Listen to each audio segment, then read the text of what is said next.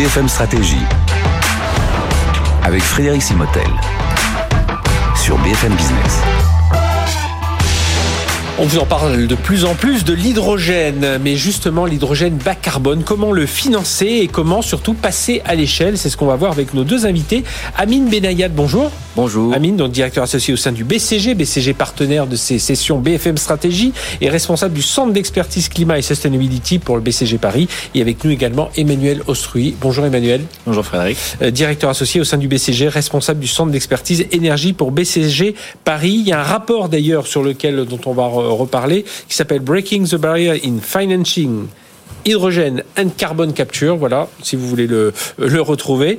Euh, donc on va parler évidemment de ce stockage bas carbone et surtout comment le financer, parce que c'est ça, la, techno, on l'a, euh, les acteurs, on les a, qu'ils soient des grands acteurs, voire des, euh, des startups, mais maintenant, voilà, il faut lancer tout ça et passer à l'échelle. Je vais démarrer avec vous, Emmanuel. alors, Hydrogène bas carbone. Euh, alors il y a du noir, du vert, du bleu, et il y a même du blanc aujourd'hui. Absolument. Rappelez-nous un peu euh, les, les, différentes sortes voilà, qu'on s'y retrouve déjà autour de ça. absolument, merci Frédéric. Donc on a euh, l'hydrogène traditionnel qui est souvent formé à partir de gaz euh, ou parfois de pétrole qu'on appelle l'hydrogène noir ou l'hydrogène gris. Mhm. on a ensuite l'hydrogène vert qui est un des plus connus quand on en discute généralement, qui est formé à partir d'électricité. formé, ça veut dire on réussit à, à obtenir de l'hydrogène à partir d'énergie absolument, absolument on, électrolyse de l'eau. Euh, si vous vous souvenez d'une expérience qu'on faisait au collège, euh, on, mettait un verre d'eau, deux électrodes, et puis on électrolysait de l'eau pour euh, générer de l'hydrogène qu'on appelle vert si l'électricité est renouvelable et qu'elle est bien renouvelable et qu'on mhm. n'a pas généré cet hydrogène à partir de centrales électriques à charbon, sinon on aurait un vrai problème. On a ensuite l'hydrogène bleu, qui est l'hydrogène dans lequel on le fait à partir du gaz, mais on capture le carbone. Et puis l'hydrogène blanc, ça fait beaucoup de, en ce moment, de, de discussions dans les médias. C'est l'hydrogène qui serait extrait directement mhm. du sol. Et alors le rapport qu'on a publié euh, avec Amine et avec le BCG, il traite d'hydrogène et de carbone capture and mhm. storage, c'est-à-dire à la fois de la partie hydrogène et à la fois de la partie de capture du carbone. Et pour donner quelques chiffres, hein, il faudrait produire au niveau mondial 565 millions de tonnes par an d'hydrogène voilà, pour arriver à notre 1,5 euh, degré demi. Euh. Oui, absolument. Le, le, scénario net zéro de l'AIE, il nécessite de capturer du carbone et de produire de l'hydrogène, en particulier pour des secteurs qui sont difficiles à abattre, mhm. euh, comme on appelle hard to abate en bon français, euh, qui sont en particulier des secteurs comme le ciment, l'acier, la production d'engrais. Il y a un certain nombre de secteurs qui consomment aujourd'hui d'ailleurs de l'hydrogène. On en reparlera, je pense. qu'il faudrait passer sur des formes vertes où, quand le carbone est émis, que le carbone soit capturé. Et puis alors avec l'hydrogène, on peut faire plein de choses. Si on capture le carbone et qu'on le recombine avec l'hydrogène, on peut faire des fuels synthétiques. Donc on peut faire du kérosène de synthèse pour les avions. On peut faire du méthanol pour les bateaux. Donc euh, l'hydrogène et le carbone capture donnent beaucoup de possibilités au fond. Et dans notre rapport, on estime qu'il faudra à peu près 13 trilliards d'investissements.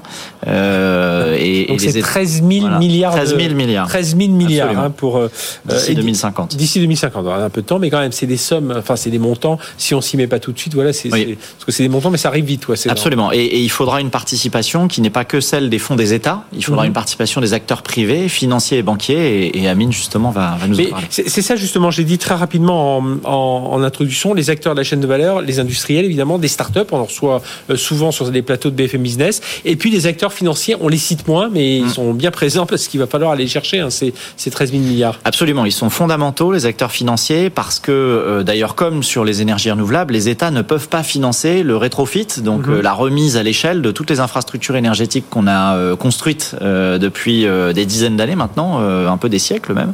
Donc au fond, on a besoin de cette mobilisation de capitaux privés, d'investisseurs et de banquiers pour financer cette transition énergétique et en l'occurrence cette transition hydrogène et carbone. Alors justement, d'où vient l'argent? Expliquez-nous un peu qui sont ces grands acteurs financiers. On se doute hein, des banques, des investisseurs, des fonds, mais voilà, s'il fallait un peu les décrire, Amine on a effectivement l'argent public, mhm. ça on va y revenir, euh, les gouvernements, les États, les pays, et l'argent euh, privé qui est indispensable, sinon on n'y arrive pas. Et donc quand on regarde un peu le spectre des acteurs, on commence par ce qui ressemble un peu au public, tout ce qui est ce qu'on appelle les banques de développement, les mhm. banques multilatérales. Derrière elles, on va retrouver des pays, la Banque mondiale, la Banque africaine de développement, la Banque asiatique de développement.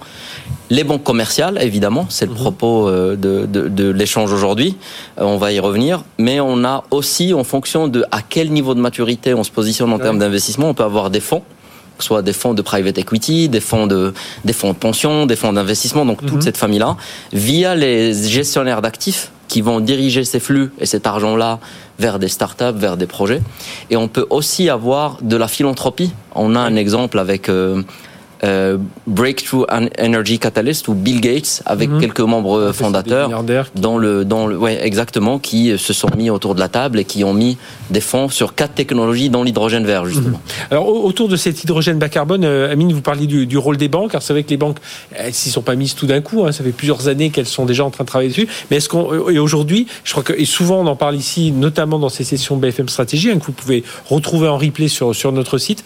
Euh, là, ça, ça, enfin il y a une accélération euh, mais elles en sont où en termes de maturité? Est-ce qu'on est, on est déjà à fond ou alors on commence juste à appuyer sur l'accélérateur? Vous avez raison de signaler que, c'est, les banques s'intéressent à la transition énergétique depuis un moment. Ça fait maintenant 15-20 ans, comme le disait Emmanuel, que les banques investissent dans tout ce qui est solaire, tout ce mhm. qui est éolien. Et on a constaté, c'est très intéressant de regarder comment ça s'est passé sur ces technologies-là, parce qu'on a constaté une forme de frilosité au début, puis une accélération, une montée aux maturités de la technologie, une meilleure appréhension des risques liés à la technologie et des meilleures, une meilleure équation économique. Et aujourd'hui, sur ces deux technologies-là, on est plutôt bien, bien avancé. L'hydrogène, on peut dire que ça s'accélère. Dans notre étude, on constate que entre 75, donc les trois quarts, mmh. et, euh, et 80 des, institutions financières auxquelles on parle et aux banques, euh, aux particuliers, que euh, donc 80% des banques estiment que d'ici à 2030, l'hydrogène et la capture de carbone pourraient constituer 10% de tout ce qui est financement de projets. Et, pourtant, on les sent quand même un peu frileuses euh, autour de ça, alors qu'on on doit y aller. Hein. Il y a des, euh, vous parliez de, ben voilà, faut, faut que la planète, euh, voilà, se, se, se reverdisse.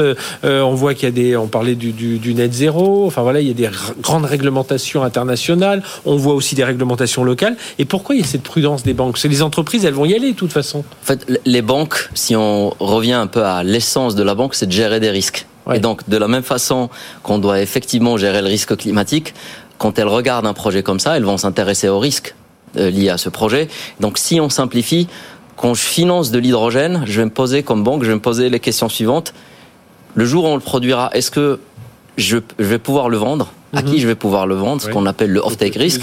voilà. Dans quelles conditions de marché je vais le vendre, à quel prix, quelle liquidité? Donc ça, c'est le merchant risk. Et puis il y a deux autres risques si on veut se focaliser sur quatre. Troisième, c'est le risque lié à la technologie, parce qu'on parle de l'hydrogène, mais il y a encore, on a beaucoup, encore beaucoup mhm. de choses à apprendre sur la technologie, et le risque de politique. Euh, parce que là, les réglementations qui nous dit que dans 10 Exactement. on va nous dire et finalement, il faut revenir euh, du fuel, enfin du fuel synthétique, il y aura de l'hydrogène, mais il faut revenir à certaines, faut qu'on conserve certaines euh, technologies parce qu'on n'y arrivera pas, parce qu'on va tuer des, des, des milliers d'emplois, des centaines. Exactement, exactement. Et comme disait Emmanuel, on pourrait même dire tout à l'heure, il nous a défini ce que c'est que l'hydrogène vert, mais il y a toujours un risque qu'à un moment on dise non, finalement l'hydrogène vert c'est plutôt ça que ça. Et donc, si on investit en pensant contribuer à la transition écologique et que finalement on nous dit ce n'est pas de l'hydrogène vert. Donc c'est tous ces risques-là mhm. que les banques doivent appréhender. Et évidemment, il y a deux nouveaux risques qui s'invitent à la table de comment on fait du project finance. C'est le risque de transition climatique et le risque physique. Ah oui. donc comment jouer avec tous ces risques-là et prendre les bonnes décisions. Et aujourd'hui, c'est seulement 7% des projets que vous avez calculés dans votre étude qui, qui arrivent à la décision finale d'investissement. Donc voilà. Si on... Voilà, il y en a qui sont même abandonnés avant. Donc 7% arrivent jusqu'à... On comprend, on comprend un peu mieux cette prudence euh, des banques. Euh, Emmanuel, les... alors comment, comment faire? Parce que faut quand même y aller. Alors même si on a compris, hein, il y a des choses qui pourraient changer dans la technologie, dans la, la, la politique, la réglementation, mais bon, le, le, bon signe, enfin, c'est quand même d'y aller, d'accélérer. Hmm. Je pense que dans le secteur énergie, nous, il faut qu'on aille vers le secteur financier. Hein. Euh, c'est pour ça qu'on a voulu faire cette présentation à deux voix aujourd'hui pour dérisquer les projets, comme l'a dit Amine. Donc, euh, il faut prendre les risques un par un, en fait. Il faut se dire, OK, s'il y a un risque merchant, donc un risque d'off-take, un risque où la banque dit il n'y a pas de contrat, il n'y a pas de prix qui va permettre de financer l'actif qui mhm. coûte plusieurs centaines de millions, alors il faut travailler là-dessus. Il y a plusieurs façons de travailler là-dessus. Ça peut être d'associer les acteurs le long de la chaîne, c'est-à-dire quelqu'un qui a besoin de l'hydrogène, par exemple quelqu'un qui produit des engrais, l'associer avec quelqu'un qui fabrique des électrolyseurs, l'associer avec un énergéticien ou un grand pétrolier. Donc de faire des, montages de projets, voilà des écosystèmes où, tout le monde, des startups qui viennent et qui amènent un petit différentiel mhm. technologique sur le projet qui manquait. Et donc au fond, euh, d'associer les acteurs, ça va aider à faire une partie de ce risque-là. Évidemment, les contrats commerciaux resteront ce qu'ils sont, mais euh, il y a déjà un premier appel là-dessus. Il y a un appel aussi sur le risque technologique, où effectivement, en s'associant de manière très partenariale avec les monteurs de projets, donc les EPCistes au fond, les gens qui font euh, l'engineering, le procurement, le contracting mhm. des projets et les fabricants, on va pouvoir dérisquer une partie du risque technologique.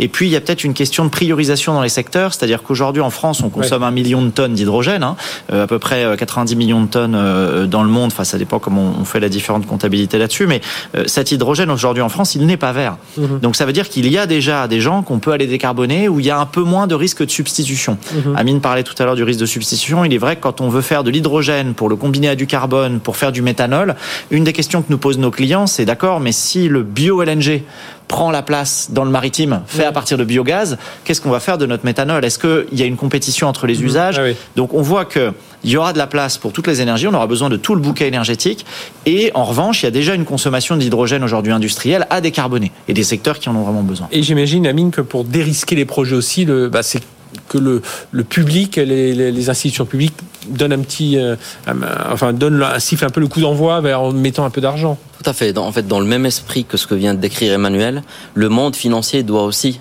réfléchir en, écosystème parce que la raison d'être de ce qu'on appelle le capital patient, donc l'argent qui vient mhm. des, des États ou de ces banques de développement, c'est justement d'aller prendre ces premières couches de risque qui ne sont pas dans la raison d'être des banques. Donc les banques vont avoir du mal à prendre les toutes premières couches de risque. Et c'est là qu'une banque mondiale ou des fonds de développement peuvent venir prendre cette première couche, encourager les banques à rentrer sur la suite. Et donc on, on, a vraiment besoin de tous les acteurs dont on a parlé mmh. tout à l'heure. Les fonds, la philanthropie, euh, l'argent public et l'argent privé tout doit venir ensemble. Avec, avec, avec, un bon calcul des risques. Hein. Avec une bonne répartition des risques. Et, dernier mot, Emmanuel, la, France, dans tout ça, on est plutôt, plutôt bon. C'est vrai qu'on on a des géants hein, dans, dans, dans, ce domaine. On a, une très très belle filière. On a, on a des énergéticiens et des producteurs d'hydrogène de premier plan, euh, les leaders mondiaux vraiment dans tous les secteurs, hein, que ce soit dans le pétrole, dans l'énergie traditionnelle électrique ou dans l'hydrogène déjà aujourd'hui. On a aussi un écosystème de start-up très fort. On doit développer. Bien sûr, il y a des barrières euh, de risque. Bien sûr, il y a des barrières économique parce que l'hydrogène noir aujourd'hui est moins cher que l'hydrogène vert, mais on doit pouvoir faire émerger quelque chose en France euh, pour se, se démarquer dans le secteur mondial. Donc voilà, allez-y, j'espère qu'on vous a éclairé hein, sur ces, euh, tous ces enjeux autour de l'hydrogène bas carbone. Merci, euh, à tous les deux, Amine Benayad et Emmanuel Ostruy donc du BCG, et notamment très centré sur la partie énergie des centres d'expertise d'énergie. Merci à tous les deux, à très bientôt pour une nouvelle session BFM Stratégie.